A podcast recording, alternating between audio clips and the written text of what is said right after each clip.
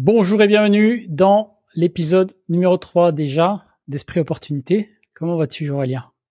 Écoute, euh, ça va. ça va, ça va, ça va, ça va. Beaucoup de, beaucoup de projets actuellement. Euh, tu vois, beaucoup de, beaucoup, d'interactions, on va dire. Beaucoup d'interactions avec les, euh, avec les partenaires, avec les agents, avec les notaires, qui va peut-être m'appeler d'ailleurs pendant le call, donc on verra. Mais voilà, donc beaucoup de, beaucoup de choses. Ok, bon, écoute, moi je reviens tout juste d'un petit tour euh, à Paris, et, etc. Donc c'était sympa de, de, de repasser à Paris. Ça faisait longtemps en fait que je n'avais pas été à Paris. Euh, ok. Paradoxalement. Et ben, j'ai plutôt été agréablement surpris en fait. Euh, par plein de choses. Bon, après ça reste Paris, hein, mais euh, il y a plein de choses qui, qui que j'ai retrouvé sympa, les euh, bah, les restos, les voilà le tout ce mm. qu'on peut faire à Paris, qui est quand même cool. Donc, euh, je me suis dit, ouais, ça peut être, c'est, euh, pour passer un week-end, ça peut être pas mal. Ça, c'est le, tu sais, les Parisiens, quand ils, quand, quand t'habites, moi j'habite à Paris 10 ans, quand t'es à Paris, le seul truc que t'as envie de faire le week-end, c'est te barrer de Paris. Ouais. À la campagne. Mais quand t'es es euh, ailleurs, ben, en général, t'as envie d'aller en ville. C'est rigolo. On veut toujours l'inverse de, de, ce qu'on a, Ouais, ça c'est vrai. Hein. Ça c'est ça c'est très vrai. On veut toujours la, on veut toujours l'herbe du voisin. Mm. Ouais. Donc voilà. C'est ce qui rend Paris sympathique. Ok. Euh, T'avais. Euh... Ouais, on peut on peut peut-être commencer sur euh, déjà à dire à nos auditeurs que nous avons lancé les podcasts. Donc on peut nous retrouver sur tous les toutes les plateformes Spotify, Apple, Google, etc., etc. Vous avez les liens dans la description de la vidéo. Comme ça, vous voilà, vous pouvez vous abonner sur la plateforme que vous utilisez le, le plus, et puis nous écouter tranquillement euh, au fil des semaines. Voilà. Super. Euh, par quoi tu veux qu'on commence en termes de Ah, moi je commencerais bien par euh, par la série Tapis. ouais. de, sur Bernard. Je sais pas si tu l'as vu. Non, je l'ai pas vu. Il ben, faut que tu la regardes. Merci. Sujet suivant. non, faut que tu la regardes. Elle est très très très très très très bien. Elle est extrêmement bien réalisée. Elle est extrêmement bien produite. Vraiment, euh, tu fais un feedback dans nos années de jeunesse, tu sais. Euh, enfin, je sais pas toi, mais moi, Bernard Tapie, ça a quand même bercé ma, ma, ma, mon enfance un peu. Tu vois, avait toujours un peu, euh, on en entendait toujours un petit peu euh, euh, parler, voilà. Tu vois ses débuts, là, ses tout débuts. ouais, bah, tu vois que ça, en fait. Ah oui. Tu ne fais. Moi, j'ai gardé toujours l'anecdote de quand il était vendeur de télé, qu'il allait installer la télé chez les gens en leur disant euh, utilisez-la une semaine et si ça vous plaît pas, je, la, je viens de la reprendre. Ouais, ouais, ils refont, ils refont tout ce passage-là, mais ils font que ça en fait. Ils font jusqu'à son, jusqu'à la prison en fait. Mais la prison, c'est vraiment la fin, c'est vraiment le dernier épisode. Mais sinon, ils font vraiment euh, tout euh, depuis le début. Et ouais, ça a vraiment bercé notre, notre, enfin moi en tout cas, ça a vraiment bercé mon enfance. Et on, on retrouve ça, et ça c'est vraiment très bien fait. Tu retrouves vraiment l'ambiance des années 80-90 début 2000, c'est vraiment ça, c'est très très bien réalisé. Le l'acteur a une super, euh, enfin les acteurs ont vraiment tous de l'aura. L'acteur qui fait euh, Mitterrand, il est extraordinaire. Franchement, t'as l'impression de voir Mitterrand. Enfin, moi, j'ai vraiment eu ce sentiment-là. Sur euh, Bernard Tapie, il l'incarne plutôt bien. Tu vois, les, les enfants disent qu'il incarne plutôt bien, même si je trouve que ça manque un poil de son côté un peu colérique et de son côté un petit peu, euh, il est tout, Tapi, ça a toujours été quelqu'un en colère quand il parlait, il était toujours en colère. Ça, on le retrouve un petit peu moins, mais vraiment globalement, la série a, est réalisée de façon euh, extraordinaire. C'est vrai que c'est un sacré, c'est un, un, sacré personnage. Euh, oui. Hein. Alors un petit peu sur les critiques de la série. Euh, première critique, c'est que c'est une fiction. Donc il y, a des épisodes. Ça, euh, ça j'ai entendu justement les, la famille qui critiquait un peu la série en disant euh, ouais. euh, ils nous ont pas consultés, ils voulaient pas qu'on soit là de toute façon. Et puis le, effectivement le, le, réalisateur, le producteur, je sais pas, qui disait, qui se défendait en disant bah c'est une fiction de toute façon, c'est pas c'est pas un biopic. Euh, mais je trouve que c'est un peu nul comme défense parce que tu parles de tapis, c'est bidon de dire que c'est une fiction. Enfin, je ouais, mais je pense qu'ils, je pense qu'il a eu peur. Ils ont, parce que tu sais, il y a tellement d'histoires sur lesquelles on n'a pas la vérité que je pense qu'ils ont. forcément. De toute façon, le, bon, la vérité, qu'est-ce que c'est quoi? Surtout lui avec ses histoires avec euh, le, le, LCL et enfin, il y a tellement eu d'histoires avec lui que bon, euh, voilà, c'est un peu Première critique, euh, moi que j'aurais, c'est ça, c'est que c'est une fiction et ça c'est vraiment dommage parce que du coup il y a des passages qui sont faux, puis il y a des il y a des choses qui sont pas abordées. Donc ça vraiment c'est vraiment vraiment vraiment c'est dommage. Par rapport à la qualité, tu vois, on pouvait vraiment avoir quelque chose de, de, de dingue. Et la deuxième critique, euh, il parle pas du tout d'Adidas. Adidas c'est complètement euh, et ça c'est vraiment dommage parce que c'est vraiment le, le, le gros truc quoi. C'est vraiment euh, tapis, c'est l'OM et Adidas, quoi. C'est vraiment les deux. Bah oui, oui, oui, oui. L'OM est plutôt bien, euh, bien euh, représenté. Je trouve que c'est, c'est, c'est bien fait. C'est quand même le seul à gagné euh, cette Ligue des Champions, quoi. Donc c'est, ça, ça, c'est, je regardais. 93. C'est 93. On incroyable, quoi. Ça, c'est, ça, c'est, ça, c'est incroyable. Moi, je me souviens très bien où j'étais à ce moment-là, alors que j'étais, je suis pas, je suis pas foot déjà. J'étais pas du tout foot à, à l'époque. Je m'en souviens. C'est mon premier souvenir de, de foot, en fait, tu vois. Et euh, vraiment, ouais, donc ça, euh, voilà, deux, deux points dommages, mais sinon, une série, euh, une série à voir, vraiment, euh, que je recommande très fortement. Top, top, top, top. Voilà. J'ai pas vu, mais ouais. Ouais. À voir Bernard Tapie, voilà, qui est beaucoup, qui est beaucoup commenté. Donc évidemment, là, t'as beaucoup d'actualités autour de lui, de vidéos autour de lui, parce que voilà, ça, ça, ça, ça revient. Et c'est vrai que des hommes d'affaires comme ça, on en a plus, quoi. Il y en a eu un et des gens Ouais. vraiment que ça existe plus, en fait, tu vois? Ça, ouais, ça s'y prête pas beaucoup, je trouve. Le, ouais, ouais. surtout sur des grosses OP quoi, comme ça, tu vois, si on ne parle pas de on parle pas d'influenceurs internet là, tu vois, c'est vraiment euh, dans une grosse euh, c'était des grosses reprises. Je, je relisais euh, l'affaire euh, Adidas, cette affaire elle est elle est incroyable. Franchement cette, cette affaire elle est, elle est folle. C'est Mais comment ça s'est passé, du coup, Adidas, si, si t'as... Ben, en fait, Adidas, si tu veux, c'est que quand il est rentré au gouvernement, il a euh, Mitterrand a dit tu rentres, mais il n'y a pas de sans, sans tes entreprises, tu peux pas, sinon t'es es en conflit d'intérêt en fait avec euh, avec euh, l'intérêt général. Et donc il a euh, revendu ses sociétés avec des mandats et notamment pour Adidas, il a revendu à il a revendu à la à une filiale du, Crédit Lyonnais. Et il y avait un il y avait un mandat de revente parce que le Adidas était en était déficitaire en fait était enfin elle commence à deven- devenir bénéficiaire mais au bilan elle était euh, il y avait beaucoup de dettes encore tu vois. Il y avait, beaucoup de dettes il y avait des emprunts etc et donc euh, le Crédit Lyonnais a acheté a revendu a revendu beaucoup beaucoup beaucoup plus cher dans un temps très court ce qu'il avait acheté d'accord? Adidas comme il est comme le prix qu'il avait acheté et ils l'ont fait de façon opaque c'est-à-dire qu'ils ont monté des sociétés écrans etc pour pas que ça se voit D'accord? Et donc, d'un côté, on peut se dire oui, mais ils étaient propriétaires de la société. Et donc il n'y a pas a pas de sujet, d'autant plus qu'après la holding de Bernard Tapie est rentrée en liquidation, donc lui il était plus aux, commandes. Et puis euh, je crois que le Crédit Lyonnais avait aussi beaucoup de parts dans la holding, mais il y a quand même le mandataire qui a quand même pu porter le pet parce qu'il avait des petites euh, il y avait un intérêt à porter. Donc, excusez, excusez-moi si je suis approximatif et corrigez-moi dans les commentaires, mais l'histoire, comme je l'ai compris, c'est de cette manière-là. Et donc, ça a été fait de façon opaque. Et donc, ce qui est reproché au Crédit Lyonnais, c'est pas la plus-value, mais c'est le fait de l'avoir fait dans le, pas dans l'intérêt du client, en fait. Tu vois? En fait, t'es passé d'un business euh, physique à un business financier. Tu vois, ça, il y a eu un switch comme ça. Et donc, le fait d'être passé dans cette, euh, de cette manière-là, c'est ça qui est contesté. Mais il y a beaucoup de ramifications, il y a beaucoup de, il, y a- il se passe beaucoup de choses parce que euh, il est en, en partie, ça a été débouté, ça devait aller jusqu', je pense qu'on était au niveau de la cassation. Sarkozy arrive, demande à la garde, mais ça n'a pas été reconnu comme ça, mais il y a quand même des soupçons que Sarkozy a demandé à la garde de faire un, un- un tribunal euh, arbitral. Et le tribunal arbitral, donc, ça clôt le litige privé pour le résoudre par, euh, par l'arbitrage. Alors que pour beaucoup, en fait, bah, en cassation, il, il, avait perdu, mais bon, c'était pas fait encore, tu vois. Et donc là, d'un seul coup, il, il, gagne plus de 400 millions, 408 ou 483, un truc comme ça, millions qui doivent lui revenir de- d'indemnité. Mais ce tribunal, normalement, il n'y a pas de recours. Mais là, il y a eu un recours sur les arbitres en disant qu'ils n'étaient pas indépendants, etc., alors que c'était quand même des grosses pointures.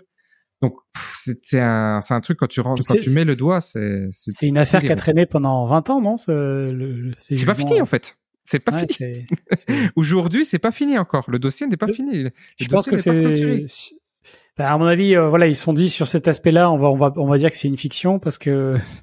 Mais ils n'ont pas parlé. Ils en ont pas parlé. Ils en ont pas parlé. Par contre, ils auraient pu euh, lancer le truc où ils donnent à, tu sais, juste ils donnent à la vente, truc qui n'est pas contesté. Mais c'est vrai qu'après c'était complexe de traiter Adidas, mais bon, c'était Adidas quoi. Tu vois, je veux dire dans la, dans la, dans, le, dans la conscience des gens sur une série Netflix, tu mets Adidas. C'est pas pas possible de passer à côté comme ils sont passés à côté. C'est dommage. Ouais, c'est dommage, mais voilà, une belle, euh, belle, euh, une, belle euh, personnalité, un très très beau parcours. Ah oui, c'est clair, c'est c'est un petit peu le, le Schwarzenegger français, quoi, en termes d'aura. Tout à fait. Même si Schwarzenegger, il a réussi dans trois secteurs différents. oui. Ce qui n'est pas le cas de Tapi, mais mais ouais, ouais, ouais. Moi, je moi j'aimais bien son côté, voilà, anti euh, un petit peu à contre-courant, quoi. Évidemment, je pense que c'est ça que les gens appréciaient beaucoup là, son côté. Euh, voilà, il a, il, il, il, a pas, il parle pas comme un homme politique, quoi. Voilà, pour faire simple. Non, non, ils ont montré le Fosséa, tu vois. Et que là, il y a beaucoup de, de séquences sur le Fosséa, donc ça, c'est une autre affaire. Ça, c'est magnifique, quoi. Tu vois, tu vois vraiment le sur le bateau et tout. C'est ouais, c'est donc ça c'était vraiment bien. Mais en tout cas, voilà, c'est de replonger dans cette époque un peu euh, nostalgique, tu vois, des années 80, 90. Tu vois vraiment l'évolution du business, comment on faisait le business à l'époque, comment il est maintenant. Tu vois, maintenant aujourd'hui, c'est tout est normé, tout est juridique, tout est internet. Il y a, il y a, il y a tout est graphisme. Enfin, vraiment, il y a une on, on met plus du tout le focus comme euh, comme à, comme à l'époque. Tu vois, à l'époque, c'était vraiment euh, des besoins de production, des besoins de de de de, masse on a encore les problèmes de masse salariale, mais à l'époque, c'était vraiment ça. Il y a beaucoup de licenciements, tu vois. Il fallait, il fallait gérer euh, tout. La CGT, tu vois, la CGT était très forte. C'était vraiment euh, des. Elle l'est toujours, mais c'est plus pareil aujourd'hui. aujourd'hui, le monde s'est quand même vachement libéralisé. À l'époque, on était de, on était dans un monde où il y avait, il y avait pas beaucoup. Enfin, c'était difficile, c'était dur d'entreprendre dans les années 80 en fait. Hein. Tu avais beaucoup de latitude d'un côté, tu avais beaucoup de facilité parce que tu avais moins de normes, c'était difficile. L'impôt sur les sociétés était très élevé. Euh, tu n'avais pas le système des régimes holding.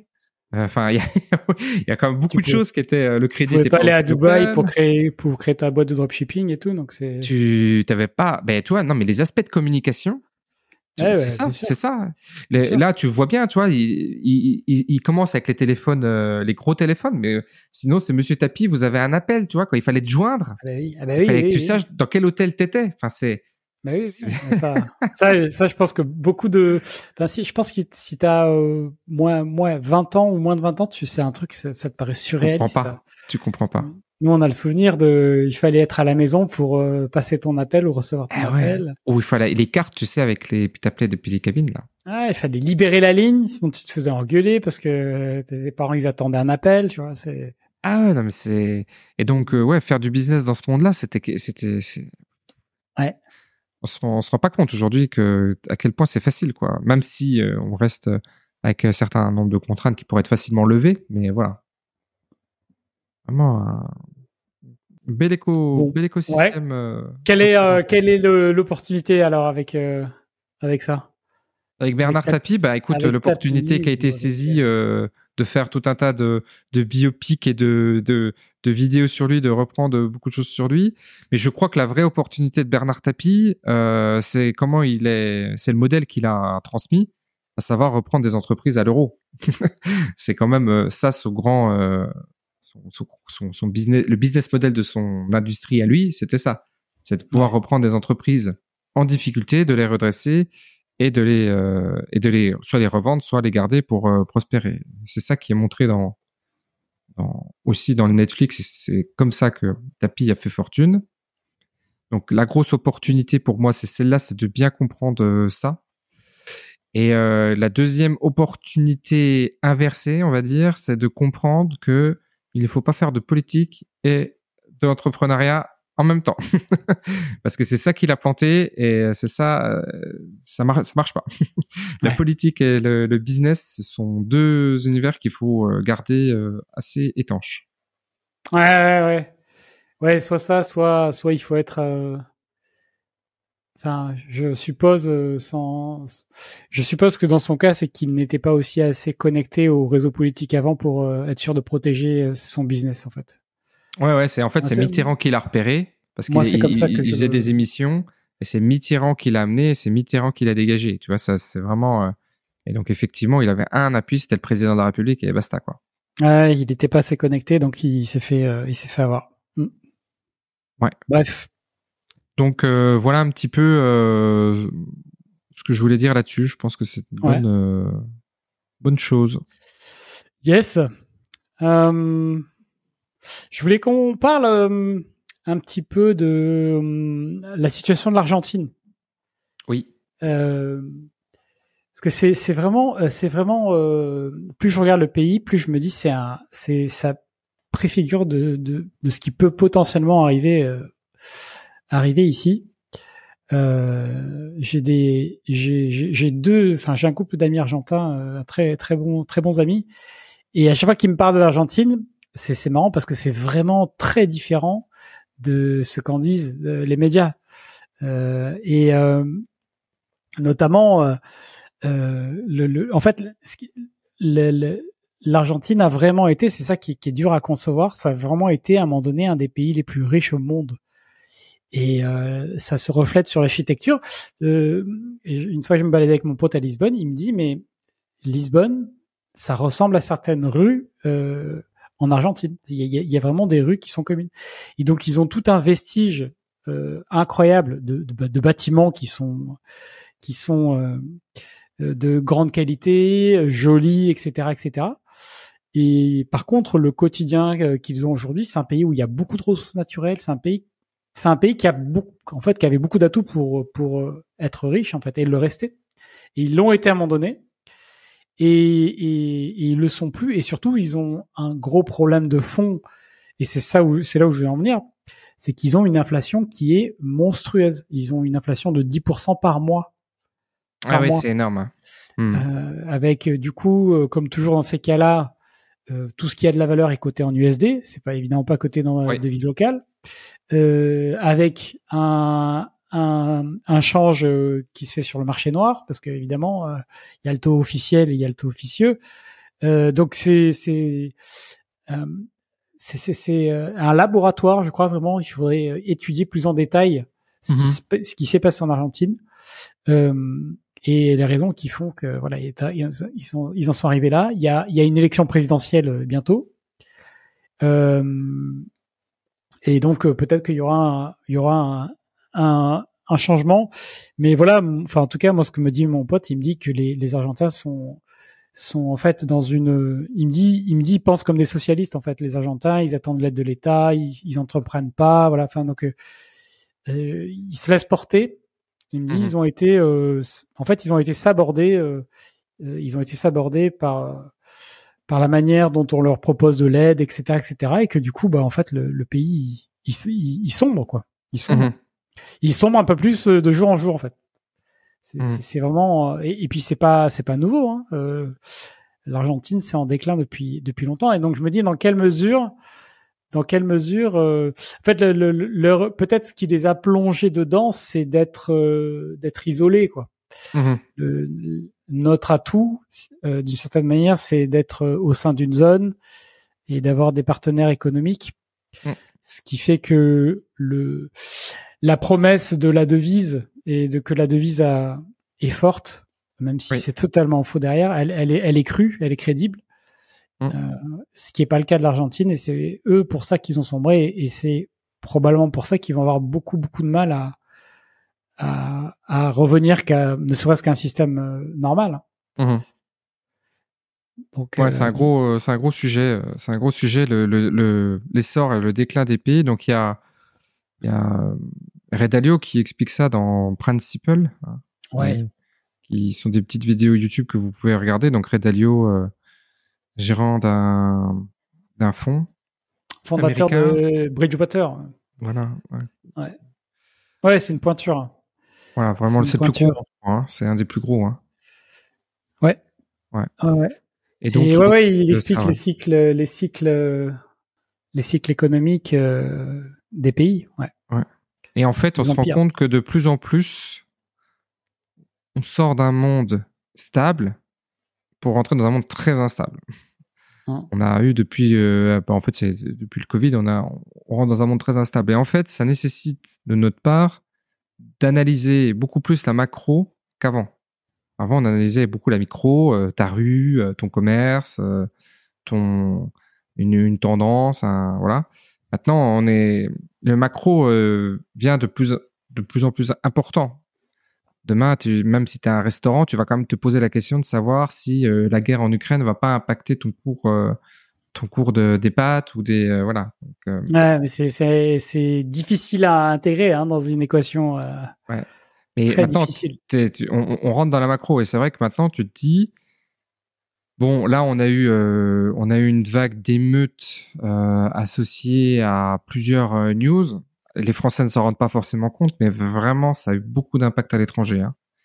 parce que le, le, le, le, ce, ce, déclin de, enfin cet essor de la violence en France, il est vraiment, vraiment, vraiment, vraiment. Moi, il me préoccupe beaucoup. C'est ça qui me préoccupe le plus dans ce ah, pays. en fait, en fait moi c'est marrant parce que quand je vais ou quand je parle à des gens qui sont en France, euh, ils, ils, ne se rendent vraiment pas compte. Euh, que le pays est qu'il y a beaucoup de violence au quotidien. Alors après, c'est même pas une question de c'est les médias qui en rajoutent, c'est même pas ça en fait, parce qu'il se passe des faits euh, que bah, qui sont malheureux et ils se rendent pas compte que c'est pas du tout normal, que c'est pas hmm. du tout tolérable, et qu'en fait dans les autres pays qui regardent ça, euh, ils hallucinent en fait. Hein. Enfin moi ici, les gens qui me parlent de, de la France, ils, ils hallucinent. Ouais, ouais. Ils et hallucinent et euh, ils sont très, ils sont très critiques vis-à-vis de la France. Hein. Et ça, c'est vrai que les Français ne s'en rendent pas compte. Et euh, les Français qui sont monopays ou les Français qui voyagent peu, parce que quand les gens voyagent, d'un seul coup, ils ont le, ça fait des clics directs. Parce que quand tu regardes tous les autres pays, moi j'ai quand même fait tout le tour de l'Europe pendant, pendant près d'un an. Euh, enfin, il y a que en France et un tout petit peu en Espagne, mais vraiment un tout petit peu et un tout petit peu dans quelques coins de l'Italie. Mais sinon, ouais, Italie, un petit peu en Allemagne aussi, mais ouais. Mais mais, c'est c'est incommensurable par rapport à la France. À la France, c'est pas en, France, c'est vraiment partout. Et tu as un exemple très très simple. Il y a une application quand tu voyages qui s'appelle euh, Park Fortnite mhm. et donc qui te dit où te mettre. Et donc quand tu fais le voyage, tu te dis bah tiens, j'irai bien euh, je sais pas, vers Berlin par exemple. Et donc, tu fais ton, tu programmes ton voyage et donc tu vois les spots. Et donc, tout le temps, la première préoccupation quand tu es en voyage en van, c'est forcément la sécurité. Et donc, c'est souvent là-dessus sur lesquels les gens commandent. Donc, les gens, ils commandent, ils disent, bah tiens, tu peux te garer là, euh, la police, le, la sécurité, euh, les habitants, euh, est-ce que c'est tranquille, est-ce que tu as du, est-ce que tu as le train, est-ce que tu vas être réveillé par l'école le lendemain, voilà, c'est un peu les, les préoccupations. Donc, tu vois un petit peu quand tu te déplaces mais la, sécurité arrive quasiment jamais. Mais quand tu es en France, quasiment tous les spots, il y, a une histoire. Ah, il y a des gens qui ont tourné autour de nous, on s'est fait casser le truc, il y a des gens qui ont essayé de voler nos vélos, tu vois.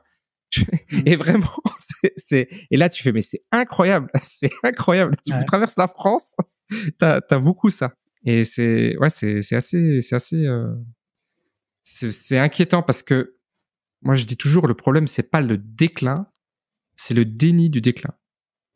Et en fait, quand tu écoutes nos politiques, ils sont toujours à dire oui, mais la France est un grand pays, euh, le rayonnement français, euh, l'exception culturelle française, etc.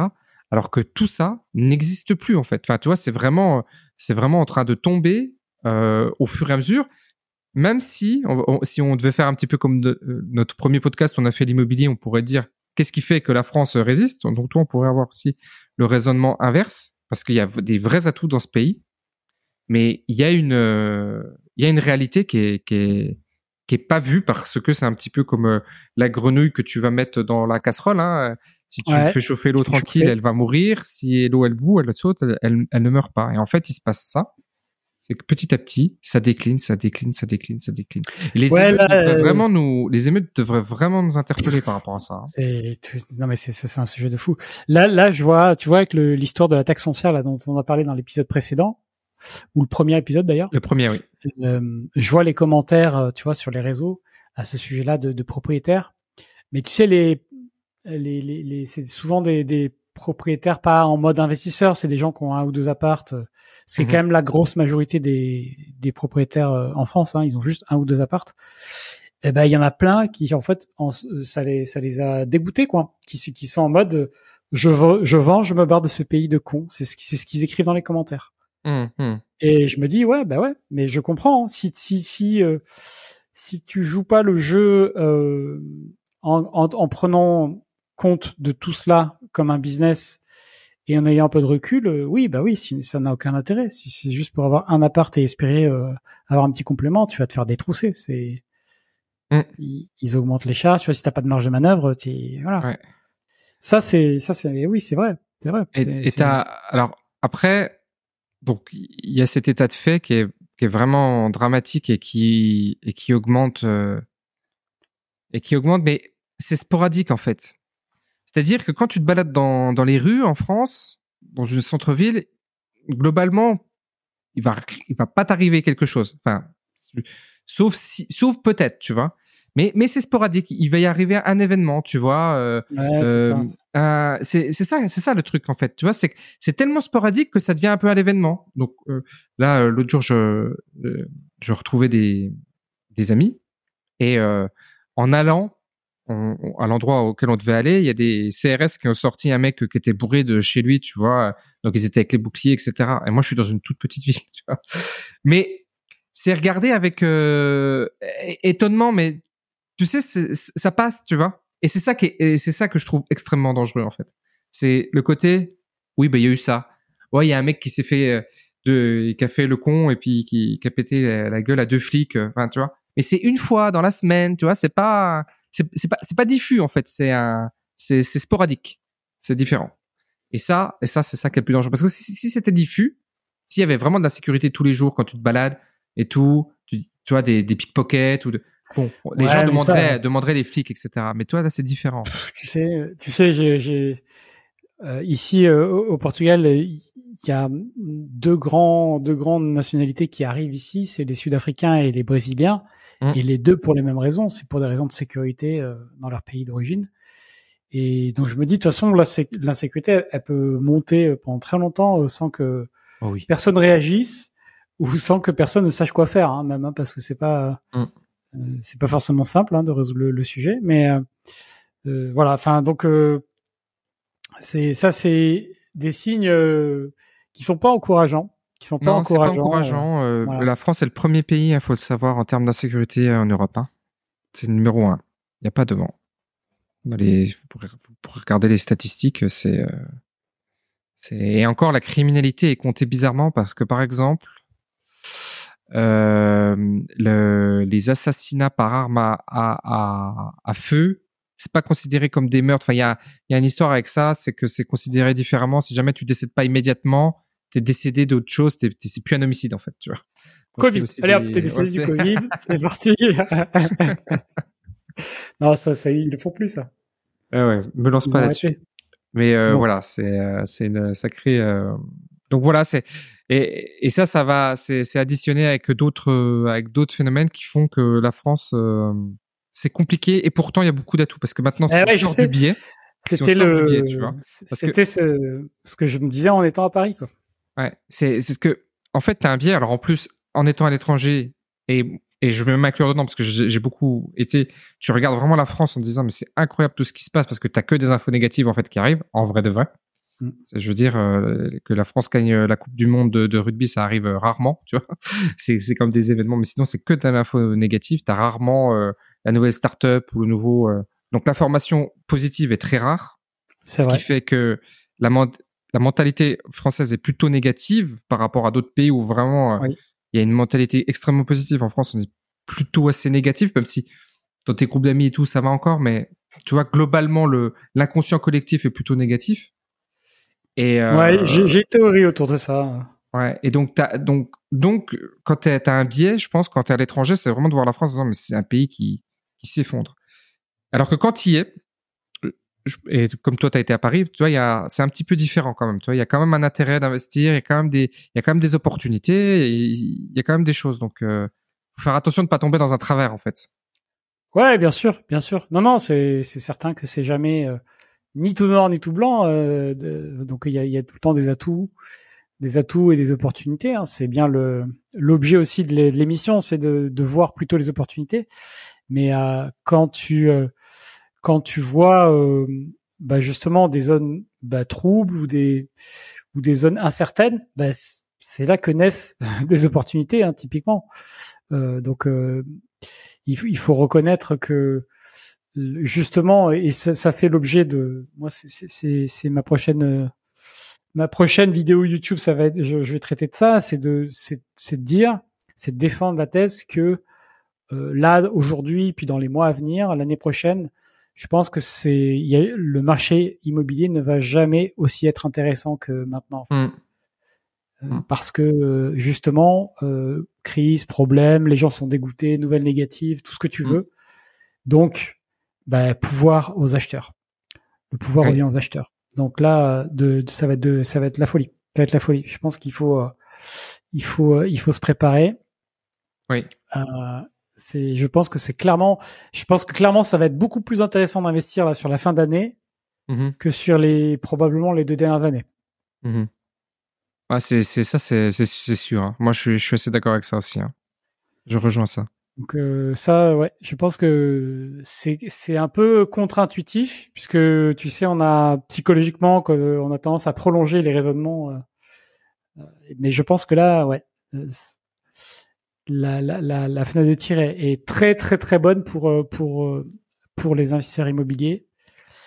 Et malgré bah, les problèmes qu'on a évoqués, qui sont là et qui voilà, qui sont qui sont pas cool, mais qui espérons n'empêcheront pas de faire de bons investissements, à défaut d'autre chose. Ouais, mais bon, tu vois, le, la baisse de chiffre d'affaires sur la Côte d'Azur est quand même grandement due à, à ces problématiques-là. Tu vois, il y a quand même quelque chose de structurel qui est en train de se, sur, mettre en euh, œuvre. Structurel sur, par rapport à quoi? Bah, C'est structurel. Euh, si si l'insécurité devient de plus en plus forte, enfin, je veux dire, tu, ah oui. le nombre de montres arrachées sud de la France, c'est fou. C'est fou. Ouais, ouais.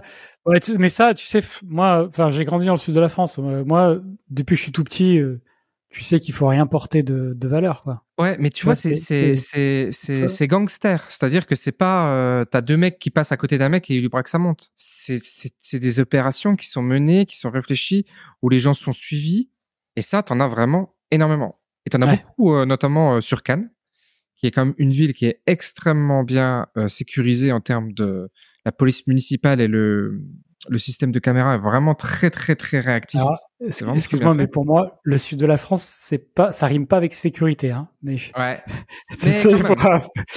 Parce que t'as quand même beaucoup de, t'as quand même beaucoup de richesse, tu vois, sur la, sur cette partie. Ouais, mais bon, euh, pas sur la partie, euh, pas sur ta partie Marseille là, c'est plus sur la partie euh, autre. Mais du coup, c'est, c'est vrai que, c'est vrai que malgré tout, t'as un système de, de mafieux en fait, tu vois, de, de suivi des gens pour les braquer, etc. Et ça, c'est et ça, ça se sait en fait. Ça se sait, ça se sait. et, euh, les, et aujourd'hui, bah, tu vois, on parlait des années 80. Autant dans les années 80, être sur la côte d'Azur, c'était c'était quelque chose, tu vois. Alors une maison là, c'était vraiment quelque chose. Puis t'avais pas cette facilité. Autant aujourd'hui, euh, les gens ils switchent quoi. Je veux dire, des destinations, il y en a de plus en plus. Des destinations safe, en as de beaucoup, beaucoup, beaucoup plus. Et les gens s'internationalisent de plus en plus. Et donc, destination type sud de la France, euh, chute ça plus euh, ces histoires de canicules à répétition, bah voilà, c'est c'est t'as le combo gagnant quoi. Non mais c'est sûr, c'est sûr, c'est sûr, c'est toute la c'est toute la compétition pour euh, pour attirer euh, bah, le tourisme ou ou une certaine catégorie de personnes voilà que tu veux attirer pour pour pour leur bah, leur capacité financière. Hein. Ça, ça, ça c'est vrai qu'aujourd'hui quand tu as de l'argent, bon, le sud de la France, bien sûr, c'est bien, mais tu peux autant préférer aller en Italie, en Croatie, mmh, mmh, mmh. euh, Monténégro. Euh, ouais, c'est vrai. Hein. T'as, as, as, des options. Hein. Il y a plein plein d'options. Euh. Mais bon, après, voilà, le, la France garde cette image quand même de style de vie à la française qui est quand même assez unique. Oui. Voilà, il, il, reste des atouts qui dureront, mais bon, voilà. Ouais, mais bon, tu vois, même sur la restauration, dit beaucoup. La... Moi, je trouve pas que c'est en France où tu manges le, tu manges le mieux en fait au final. Hein. Non, pas. Alors je dirais pas la restauration, mais je dirais tous les commerces de bouche. Ouais. C'est ça moi que je vois.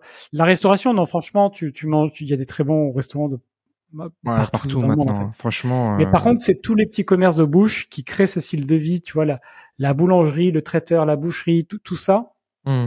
Euh, des chocolatiers, tout ça, tout ça, c'est quand même assez français, je trouve. Mmh, T'en mmh, as évidemment ailleurs, mais c'est à ma connaissance, c'est en France que tu as euh, vraiment ce, ce bah, le plus de choix, le plus de d'innovation, le plus Mhm. voilà sur tous ces commerces de bouche, toi, trouver un bon poissonnier, trouver un bon fromager, trouver, tu vois, euh, c'est c'est t'as pas d'équivalent quoi ailleurs, t'as pas d'équivalent pour ça. Non, non, c'est vrai. Ok, on sujet euh, suivant? Sujet suivant. Euh, je voulais dire un petit mot sur les SCPI là. Oui. Euh, parce qu'on a donc on- on- il y a eu euh, en- entre les deux émissions il y a eu de nouvelles donc il y a eu la la BCE qui a annoncé une hausse de taux encore une, une, une nouvelle hausse de taux Dixième, hein, du ça, coup- hein. Hmm? Dixième de suite, hein. Ouais, je sais pas, mais c'est oui, ça fait beaucoup. Et, euh, et du coup, euh, donc il y a une SCPI, euh, enfin une, une société de gestion qui a annoncé euh, juste après euh, la baisse du coup de la valeur de la part de quatre de ces SCPI, euh, avec des baisses qui vont de 10 à 17% quand même. Ouais. Euh, donc sur, euh, il y a une SCPI qui est, qui est située dans le Grand Paris, il y a une SCPI qui est euh, PFO et PFO2 qui sont sur des bâtiments euh, à haute qualité environnementale. Alors ça, c'est un petit peu, ça c'est vraiment la, la, la déception, ce truc-là, parce que euh, à un moment donné, tu sais, il y avait ce pari, euh, euh, bah, il y a 2, 3, 4, 5 ans, euh, euh, ce pari que bah, pour se distinguer, il fallait investir dans des bureaux de haute qualité environnementale, écologique, économique et tout ce que tu veux. Et, et alors, ça invalide pas totalement la thèse parce que il se peut qu'ils aient tout simplement payé trop cher. Mhm. Mais en tout cas, le, le, leurs deux SCPI sont, font partie des, des, des corrections, euh, des, des, des- donc avec des baisses assez importantes euh, sur le prix de la part, quoi. Donc ça, c'est dingue. Donc ça ça continue un petit peu. Alors il y a euh, il y en a une qui était attendue, c'est Quorum, Oui. parce que c'est c'est une des plus euh, euh, performantes euh, et ils ont ils ont annoncé qu'il y aurait pas de revalorisation de il y aurait pas de baisse de prix de la part. Mhm. Donc c'est ça c'est c'est assez euh, ça colle avec la la- l'approche du du PDG hein, qui a qui a déjà expliqué plein de fois que ils euh, ils étaient enfin il le dit pas comme ça parce que c'est c'est le milieu feutré euh, de la SCPI mais il, il disait qu'en gros ils achetaient pas euh, n'importe quoi à n'importe quel prix comme le font la plupart des autres. Mhm. Et ça semble se vérifier du coup, hein, puisque baissent pas le prix de la part, donc ce qui est quand même, euh, et ce qui est quand même bien parce que la plupart de ces, ils ont trois SCPI, la plupart sont quand même jeunes, Mhm. euh, donc ils ont quand même acheté sur un marché euh, montant et, et puis bah, potentiellement haut. Oui. Donc- c'est plutôt, plutôt, tu vois, plutôt rassurant par rapport à leur SCPI. Voilà. Bon, alors, euh, moi, j'investis, j'investis pas en SCPI. Alors, peut-être que je vais le faire. Là, j'ai regardé un peu ça cet été. Là, j'ai, j'ai, vu avec euh, l'assurance vie. Là, je, suis en train de, de regarder, mais c'est pas quelque chose que, c'est pas quelque chose que j'ai fait. C'est pas quelque chose qui me, j'y pense pas tous les jours du tout. Tu vois, c'est vraiment pas, c'est vraiment pas dans mes priorités. Euh, bon, j'ai vu qu'il y avait des choses à faire avec le démembrement, etc. Mais je suis en fait, je suis un peu tiraillé sur les parce que quand tu investis, c'est que tu as de la liquidité. Enfin, tu peux faire avec des emprunts, non Je crois aussi les CPI un peu. Hein Tu peux faire qu'avec, avec- moi je le fais qu'avec de, de l'emprunt en fait. hein. ouais, tu peux faire avec de la dette. Donc bon, ça, ça se regarde encore différemment. Mais tu vois, en placement, en placement de trésorerie, c'est vrai que moi, je suis plutôt tiraillé à plutôt réinvestir dans le business En placement, c'est pas du- ouf. que, que de faire du placement en fait. Hein. c'est pas ouf en placement. Hein. euh. Euh, tu vas avoir du 5. Mm. Aujourd'hui, tu t'achètes des, des bons du trésor américain, tu vas avoir du 5. Hum, hum, hum. Euh, et c'est Ah, liquide. sûr. Hein. Ouais, c'est Donc liquide. non, non, non, en placement, c'est pas ouf. Hein. En placement pur, euh, Donc c'est plutôt en crédit ou, en- ou en démembrement? Tu, tu... c'est un, c'est un produit euh, souvent, tu sais, dans les dans les produits euh, de placement euh, un peu dans le traditionnel, c'est le produit pour les vieux, tu vois. C'est c'est Ouais. c'est voilà, papy, il a il a l'argent de côté plutôt que ça reste sur le compte courant, bah il met là-dessus. et c'est- vraiment typiquement ça. Il y a pas que ça. hein. Il y a des gens comme comme moi et mais c'est le produit, il est fait pour ça. Mhm. Il est fait pour ça. Parce que c'est vrai qu'avec l'inflation, tu te poses des questions que tu te posais pas avant. C'est-à-dire que ce qui est sur le compte en banque, vraiment, ça commence à devenir un peu problématique. Et en même Ouais. temps, avoir du cash en ce moment, c'est bien. parce que ça te permet de saisir des choses et tout. Enfin, tu vois, c'est, les apports sont plus demandés, sont plus importants. Donc, tu vois, il y a toujours un peu une. Je suis toujours un peu en, entre les. En ce moment, ouais, en ce moment, euh, tu sais, euh, c'est euh, défense, attaque défense. Mais en ce moment, on, joue plutôt la défense, quoi. Hein. En ce moment, on essaie plutôt d'éviter de de perdre de l'argent sur le cash. Ouais. plutôt que d'en gagner à tout prix de partout, quoi. Mmh. C'est un peu ça la, la, la, philosophie. Bon, après, voilà.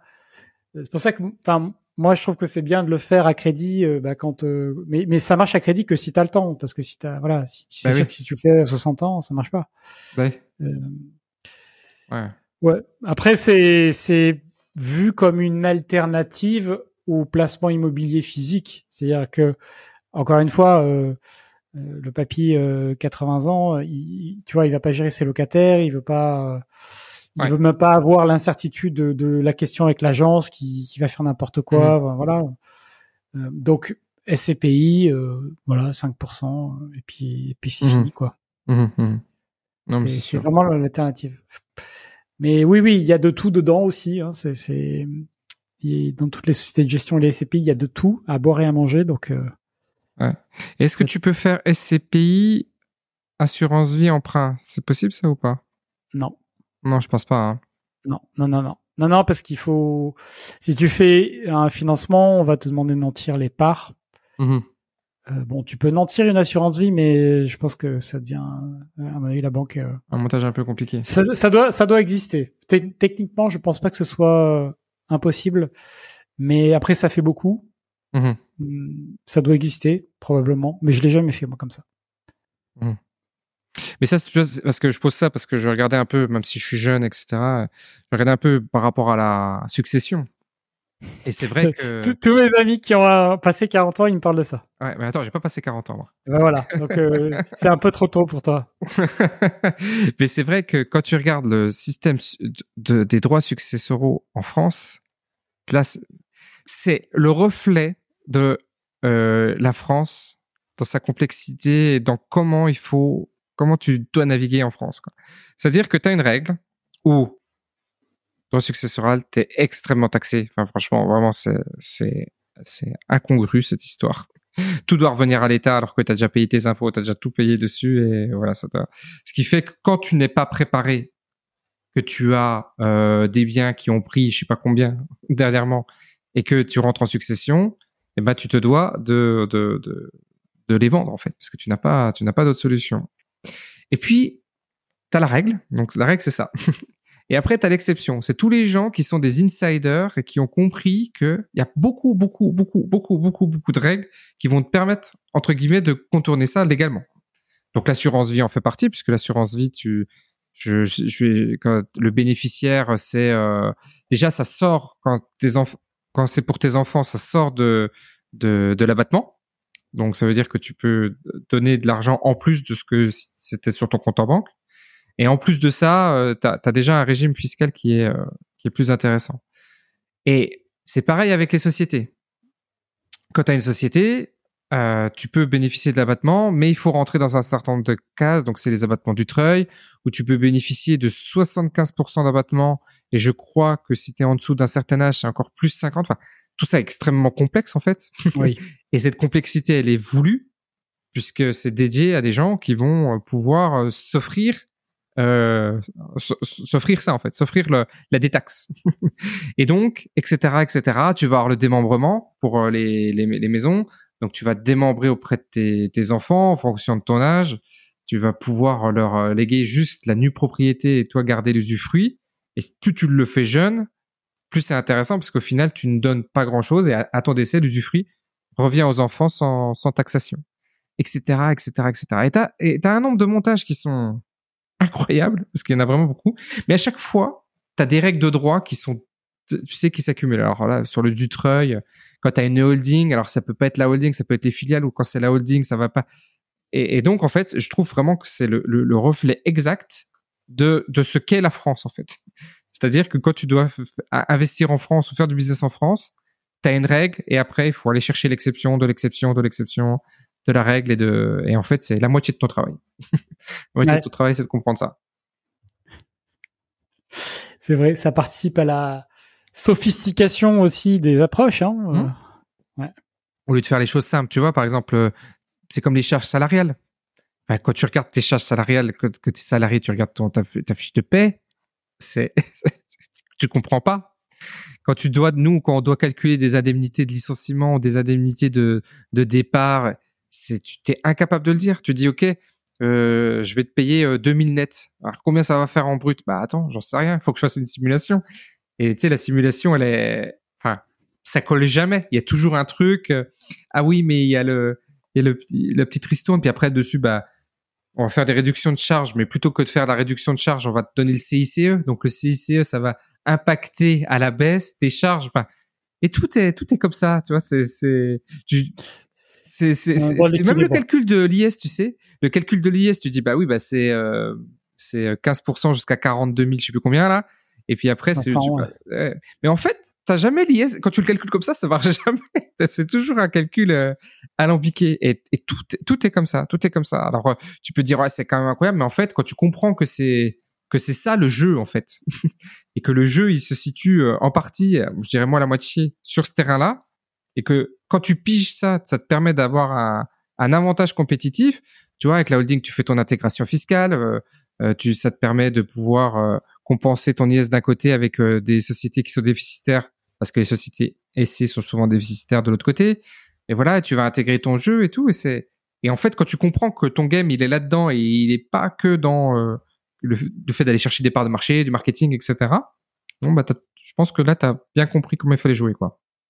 Mmh.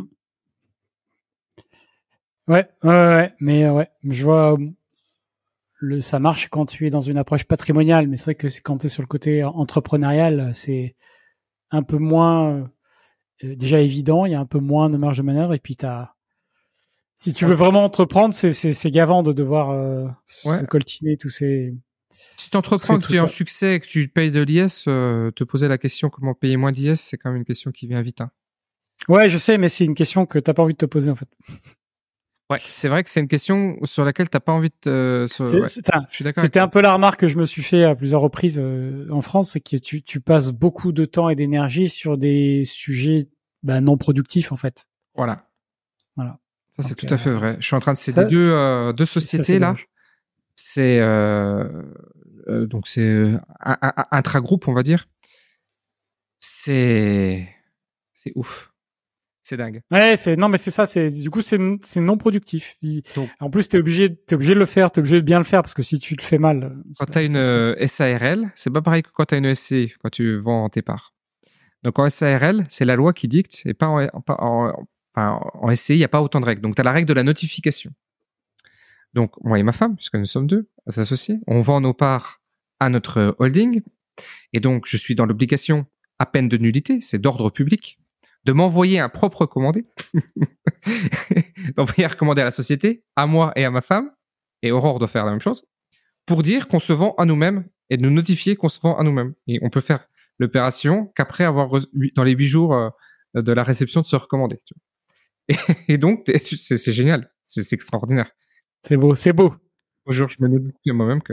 Et donc, tu pourrais dire, ouais, je le fais pas. Mais si tu ne le fais pas, en fait, il y, y, a des cas d'annulation de ta, Ouais, c'est ça, ouais, c'est ça. Ils peuvent venir te chercher. Euh. Et après, après c'est génial. Après, tu rentres dans un tout un micmac et après tu vas déclarer ça euh, au fisc. Après, une fois que tu as déclaré ça au fisc, enfin, t'as tout un, t'as la procédure auprès du greffe. après, faut tout, tout ça, faut publier, machin. Ça, c'est ça, c'est assez extraordinaire. Que le monde nous envie, hein, comme on dit. Euh. Oui, oui, bien sûr. Tout, le monde, le monde nous envie.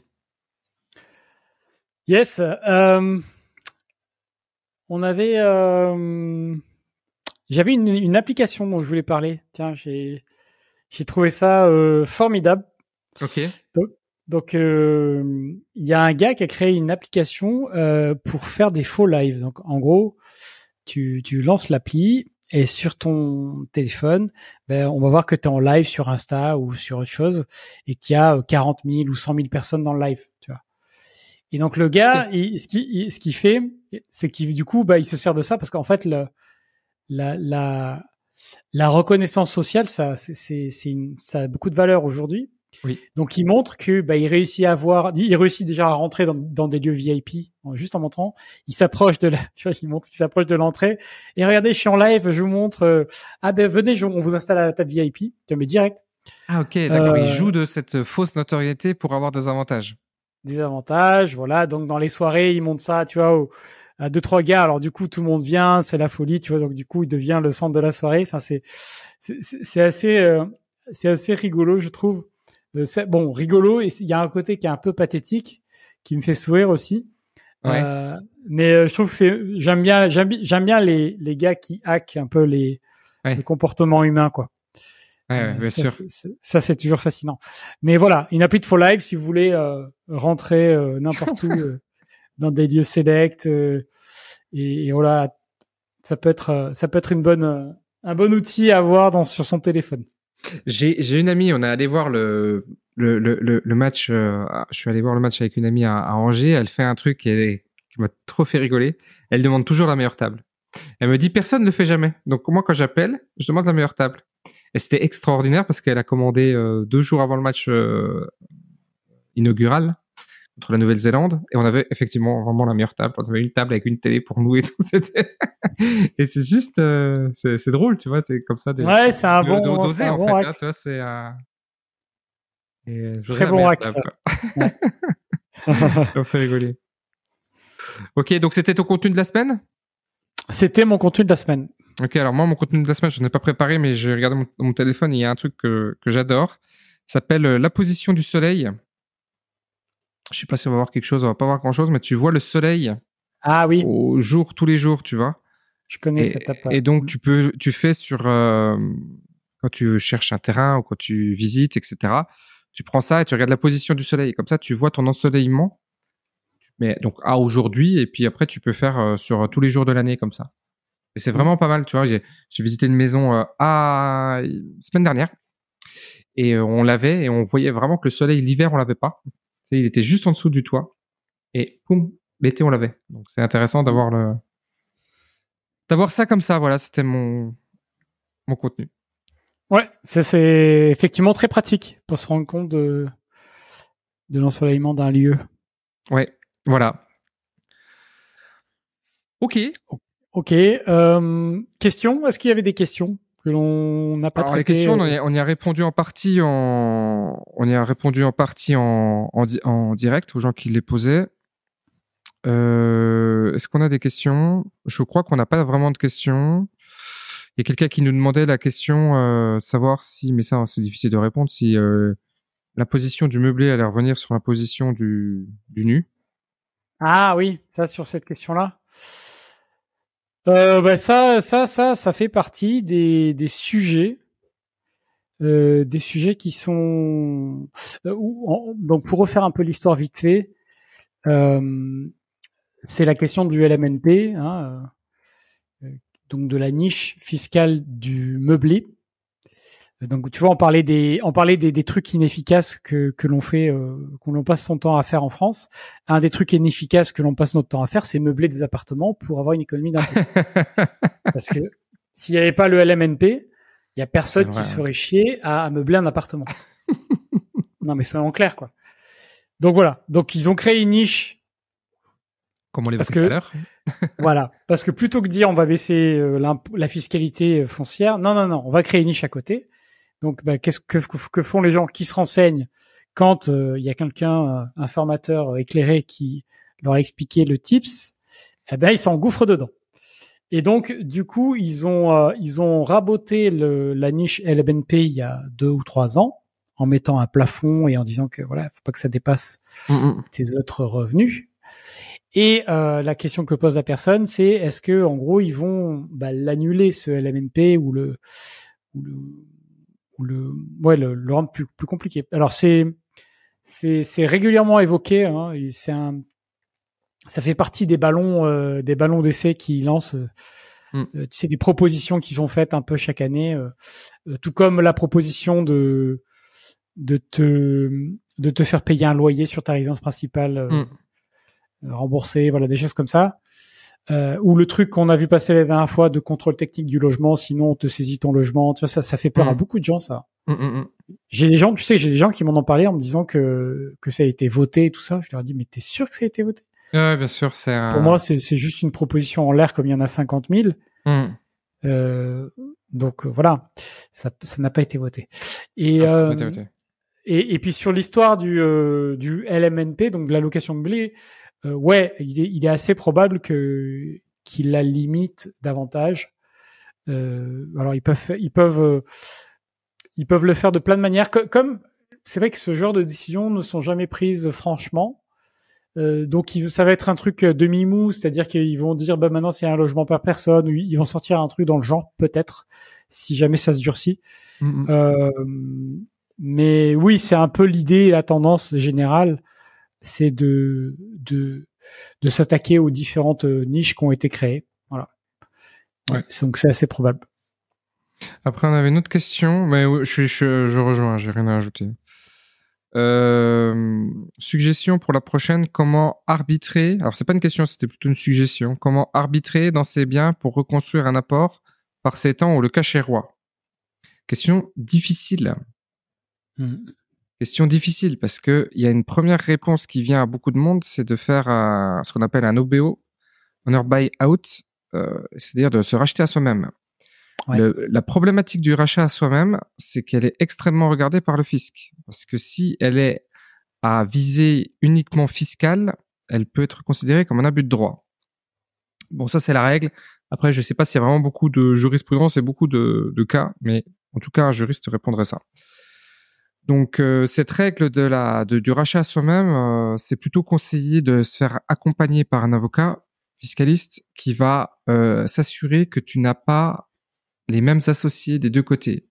Et donc, que tu fais rentrer tes enfants ou que tu as un côté patrimonial ou qu'il y a, il y a un intérêt qui n'est pas qu'un intérêt euh, purement euh, fiscal. Quoi. Ouais. Donc, ça, c'est le, ça, c'est un petit peu le, le- le risque de ça. Euh, c'est un petit peu le, c'est un petit peu le risque de se, de se refinancer euh, par soi-même. Après, si c'est pour vendre, euh, c'est bien de vendre aussi. Hein. c'est bien de vendre. Moi, je pense que c'est bien de vendre. C'est bien de vendre. Moi, je sais que je veux avoir un parc plus qualitatif, tu vois, avoir moins de problèmes de réparation, de, et le fait d'avoir investi dans plusieurs régions, tu as des régions qui sont plus qualitatives que d'autres. Tu vois, le sud est plus qualitatif en règle générale. Le- L'habitat, bon, ça dépend. C'est pas une règle absolue, mais voilà, t'as as, plus d'ha- d'habitat un peu pourri dans dans la campagne qu'en ville où voilà, il y a des programmes de réhabilitation, etc., qui ont déjà été menés. Euh, voilà. Moi, je. Ouais. Mais c'est un sujet, c'est un sujet, c'est un sujet, c'est un sujet compliqué parce que ça, c'est c'est très personnel, ça va dépendre de tes objectifs, etc. quoi. Ouais, c'est pas simple, c'est pas simple. Moi, je sais pas bien vendre. Euh, j'ai pas, euh, j'ai pas beaucoup vendu. Euh, ben, je trouve que quand tu fais un projet qu'il est bien, que tu as passé du temps à bien le faire, euh, voilà. Moi, j'ai Ouais. du mal à répondre pour ça. Mais oui, après, ça fait partie de la vie aussi. Hein. Euh, mais euh, surtout, enfin, la question c'était quand tu veux récupérer du cash. euh, bah, effectivement, la, la- la vente à soi-même, c'est un système qui te permet de récupérer du cash tout en conservant le bien. Euh, après, le, le problème de faire ça aujourd'hui, c'est la remontée des taux, hein, puisqu'avec des taux qui sont Mmh. beaucoup plus importants, tu te retrouves à, à vendre un bien au prix bah, marché ou, pro, enfin, proche du marché, juste parce que tu peux pas faire n'importe quoi. Et donc, euh, tu te retrouves à avoir un, un coût de la dette qui est plus important que ce que tu avais avant. Tu te retrouves à avoir bah, une mensualité qui va être plus importante que ce que tu payais avant, potentiellement. Si- si. Donc, il y a, y a pas mal, euh, il y a moins d'avantages à le faire aujourd'hui. Hum, Voilà, ce, ce truc-là. Euh, cette opération-là, plus les frais de notaire à repayer, évidemment. Donc, euh, ça fait beaucoup, ça fait beaucoup. Euh, mais ça peut être une manière de sortir du cash, quand même. Oui. S'il y a des belles plus-values. Euh, non, après dans les dans les techniques pour pour sortir du cash, alors ça, ça dépend des biens, mais ce que font certains investisseurs, c'est de c'est d'aller de faire de leur de leurs investissements leur résidence principale. hein. Mm. Il faut il faut évidemment que ça s'y prête et que ce soit vrai, mais si tu euh, si ça devient ta résidence principale que tu le vends, il n'y a pas d'impôt sur la plus-value, donc c'est C'est un des rares cas en jurisprudence où vraiment la jurisprudence c'est quand même très très très très très très très favorable aux gens qui oui, euh, c'est qui font dingue. ça. hein. Parce C'est qu'en dingue, fait hein. l'intention l'intention n'est- est très très peu pris en compte. Donc c'est-à-dire que si tu y vas en disant la meilleure résidence principale pour pouvoir euh, vendre euh, sans plus-value et que l'administration arrive à démontrer ça, c'est pas suffisant en fait.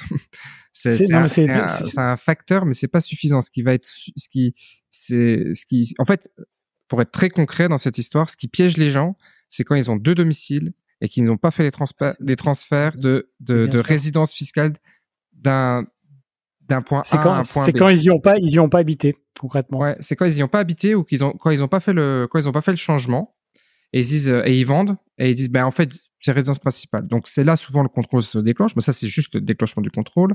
Mais après à partir du moment où tu es effectivement dans ta maison et que c'est effectivement ta résidence principale, c'est c'est à côté d'effectivité. Après que tu aies décidé de le faire parce que tu avais une résidence secondaire et puis que tu veux la vendre sans la plus-value, c'est cette histoire d'intention, c'est pas c'est pas un argument euh, juridique en fait pour euh, l'administration fiscale. Enfin, pour l'administration fiscale devant les tribunaux, ça marche pas. Donc tu peux très bien le faire en, en disant que c'est ça et que c'est obvious que ce soit ça, mais c'est pas ça qui va te faire requalifier. Par contre, si effectivement tu n'y habites pas, si effectivement tes enfants sont pas scolarisés dans la ville, voilà, il y a des. Euh, alors c'est consommation d'eau, consommation d'électricité qui est regardée si c'est vraiment le, le, point numéro un, c'est ça qui est regardé pour regarder l'effectivité. Et avant, tu avais le téléphone, mais maintenant, voilà.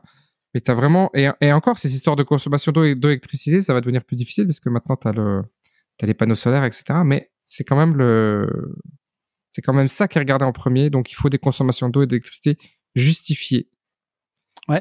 Et quand on analyse la jurisprudence, c'est très intéressant parce que c'est un des rares cas où vraiment, vraiment la jurisprudence, elle est très favorable. Mais bon, en même temps, euh, tout, le monde est, résident, est, propriétaire de sa résidence principale, donc euh, c'est compliqué d'être euh, dur avec les gens euh, là-dessus. Ouais. Bon voilà, donc c'est une des manières de voilà de, de revendre de revendre bah, des biens, voilà. Mais oui, c'est c'est puis plus globalement c'est la question de l'arbitrage, hein, donc que tu évoquais, hein, dire à un moment donné tu tu veux autre chose dans ton patrimoine.